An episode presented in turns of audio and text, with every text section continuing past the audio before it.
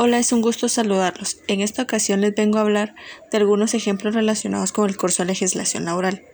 El primero está relacionado con una suspensión individual parcial, ya que el artículo 66 del Código de Trabajo habla de las causas de suspensión individual parcial de los contratos de trabajo.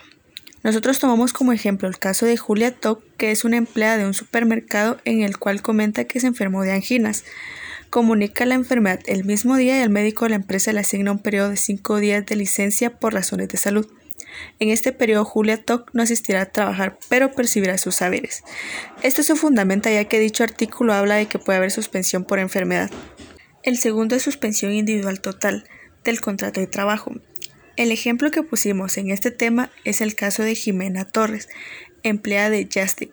Hace siete meses notificó a Recursos Humanos que se encuentra en estado de gestación, la cual tuvo un parto prematuro, por lo cual Recursos Humanos decidió realizar una suspensión individual total del contrato de trabajo, según los siguientes artículos.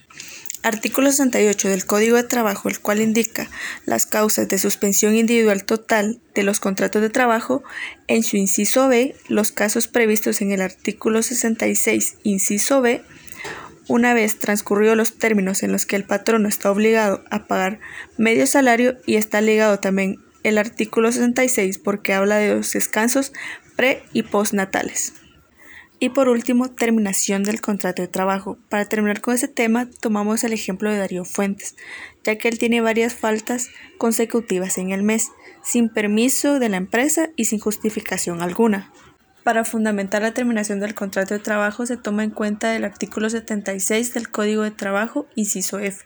Cuando el trabajador deje de asistir al trabajo sin permiso del patrono o sin causa justificada durante dos días laborales completos y consecutivos o durante seis medios días laborales del mismo mes.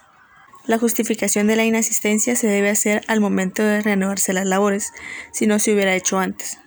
1. Para aceptar como causa justificada de despido en el inciso F se requiere dos situaciones. La falta debe ser sin permiso del patrono o sin causa justificada. 2. Si no existe una justificación, se procede a notificar su despido por escrito. 3. Si el despido se soporta en una causa justa, no corresponde el pago de la indemnización por el contrato. Si no existe causa justificada, entonces sí es procedente el dicho pago. Y para culminar la presentación del grupo 1 se terminará con una frase de Joseph Addison que dice, nada que pueda conseguirse sin pena y sin trabajo es verdaderamente valioso.